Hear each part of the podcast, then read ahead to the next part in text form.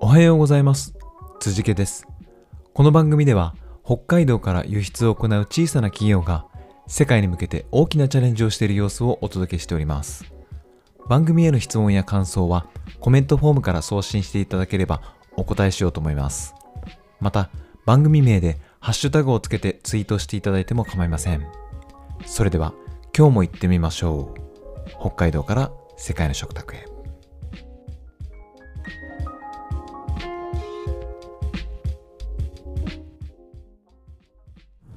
はい、えー今日はですね、えー会社経営の全体と一部というお話をしたいと思います。えー昨日の放送の2022年の振り返りをやってる間に、えー話せなかったことがたくさんあったので、えーそれの続き、補足という感じの放送です。はい。えーまあ、会社経営に、だけに限らず個人事業主の方にもちょっと当てはまることがあるかなと思うので、えーあと、その、何か、何かの本とかで紹介されていることではなくて、私が個人的に感じていることなので、えーその辺ご了承ください。はい。えーと、会社経営に必要なものって、やっぱ人、金、物って、その3つだっていうふうに言えるとは思うんです。えーお金に関する業務、会計業務ですね。え経理の担当の方がやってると思いますけど、えーお金を処理するっていうのが会社にはなくてはならない装置でございます。で、そして、えー人ですね。えー会社には人がいないと、回り、会社は回りませんから、まあ、たとえ、あの、一人親方の、の、社長さんの会社だとしても、まあ、そんなに考える、考えることはあまりないかもしれませんけど、はい、人っていうのは必ずいるとは思います。はい。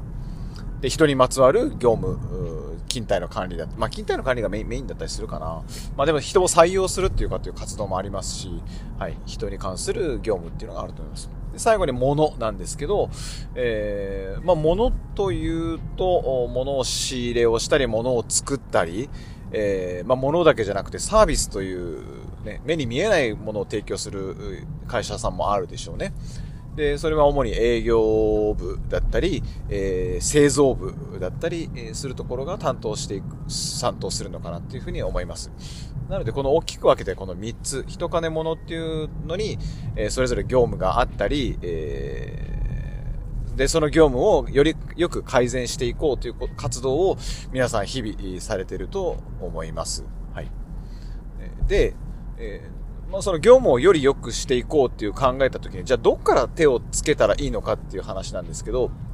あのやっぱり、あのバックオフィスと呼ばれる、えっと、事務作業ですね。そういったところは、えっと、コストセンターというふうに呼ばれてますけど、えーそこを改善していくっていうのが、いや、と、とっかかりとしてはやりやすいので、えー多くの経営者さんたちが、えーまずはじゃあ何からやっていくって時にコストを削減しようっていうところから手をつけるっていうのは、えー上等手段だと思います。まあ、そもそもその会社がよりよ、より良くなっていくっていうのは、売上アップか、えーコスト削減か、この二択のどっちかしかないわけです。ないわけですって、まあ、どういう文脈で言ってるのかちょっと微妙ですけど、えー会社が、えーっと、の数値、え経営の数値、数字が良くなっていくっていうのはですね、売上が上がるか、コストが下がるか、コストを下げるかのどっちかの、なわけです。はい。で、そういう文脈で、えーじゃあどっちの方が先に、先にやるのっていうと、コストを下げるっていうこと、コストを圧縮するっていうところから手をつける人が多いのかなって思います。はい。まあそのコスト削減って言ってもね、あの、じゃあ消費電力をなんか、電気をこまめに消そうとか、えー消耗品のをなんか丁寧に扱おうとか、そういうこと、そういうことだと思いますか他にもたくさんあると思いますけど、いろんなかかってるコストを下げると。で、で、まあもっとインパクトがあるのが、やっぱり、えー従業員の労働時間ですね。それを短縮しようっていうのは、えっと、効果的だと思います。えそれを、えプログラミングとかで自動化したりとかですね、えーっと、8時間かかってたものを6時間にするとかですね、10分かかってたやつをワンクリックで10秒で終わらせるなんていうことは、えコスト削減のまさに、えー打ち手だとは思い、落ちてたと思います。はい。えなので、えーその、業務効率化のバックオフィスっていうのがある程度片付いたら、えー、次はじゃあ、えー、プロフィットセンターと呼ばれる、えー、営業部隊、え利益を生み出しているところに手をつけようというのが順番の流れかなと思います。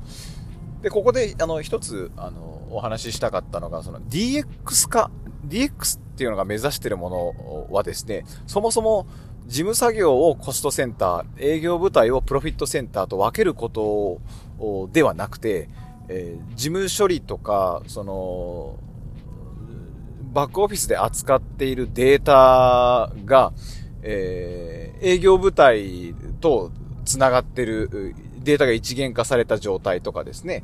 えー、そういったものを目指してるというか、えー、そういった恩恵が受けられる。データ、データをきれいにすることで、デジタル化することによって、えー、仕入れをした情報が、えー、そのまま営業部隊が管理しているデータ、データと連携しているとかですね、えそのまま、それがお客様に、えクライアントに価値を提供するものになってるとかっていう。で、お客様から得た情報がまたそのデータに反映されて、それをもちろん営業部、営業部はもちろんですけど、仕入れとか管理とか、そういったところのデータにも反映されているっていうのがですね、えー、DX 化が目指している、まさに、えー、変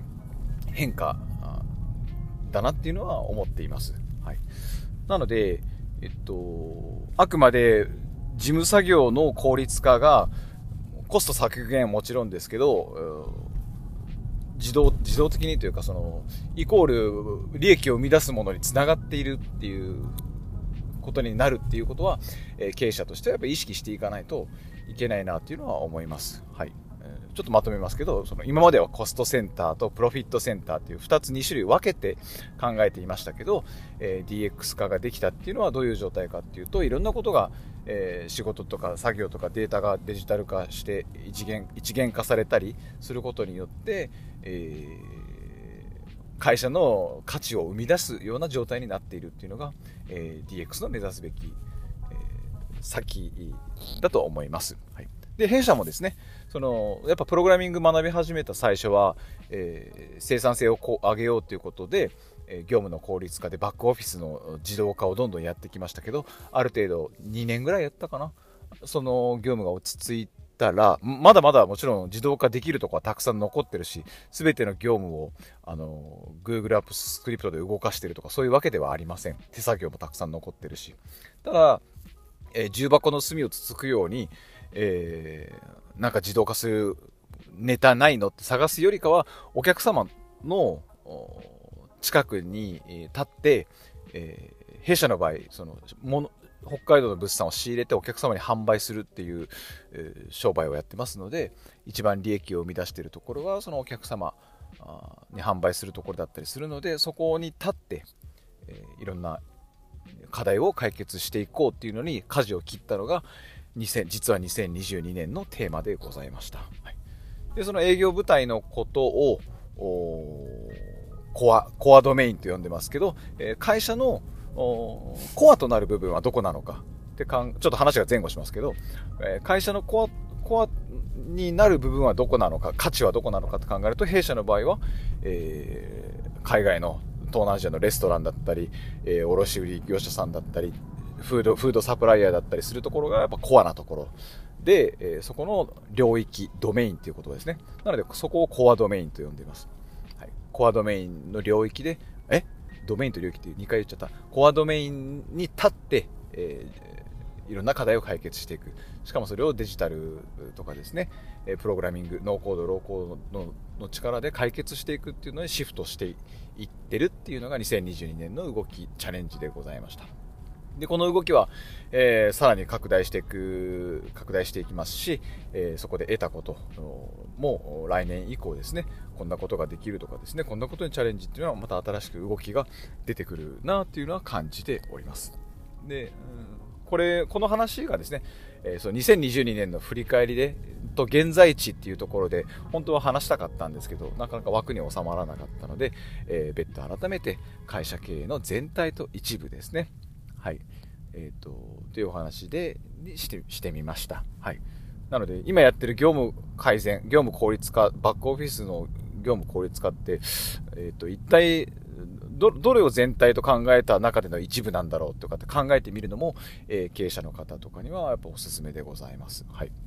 えー、というお話でございました。ありがとうございました。